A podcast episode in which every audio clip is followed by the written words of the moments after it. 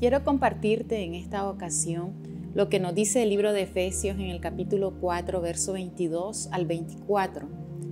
En cuanto a la pasada manera de vivir, despojaos del viejo hombre que está viciado conforme a los deseos engañosos, y renovaos en el espíritu de vuestra mente, y vestíos del nuevo hombre creado según Dios en la justicia y santidad de la verdad. En todo creyente, toda aquella persona que le ha entregado su vida a Jesucristo, debe de ocurrir un crecimiento que nos va a conducir a una verdadera transformación de vida, que nos va a conducir a la imagen de Jesús. Y esto es lo que describe el apóstol Pablo. Y usa dos términos, el viejo hombre y el nuevo hombre, para describir formas de vida, dos formas de vida distintas.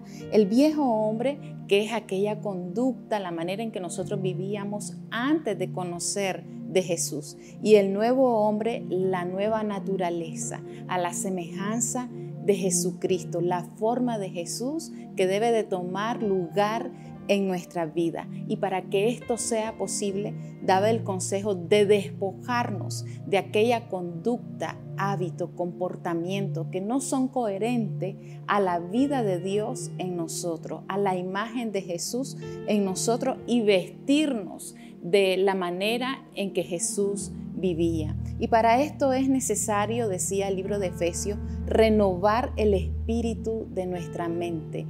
Es decir, que sea la palabra de Dios y el ejemplo de Jesús que nos instruya a ser como Él es en justicia y en santidad de verdad. Que Dios te bendiga.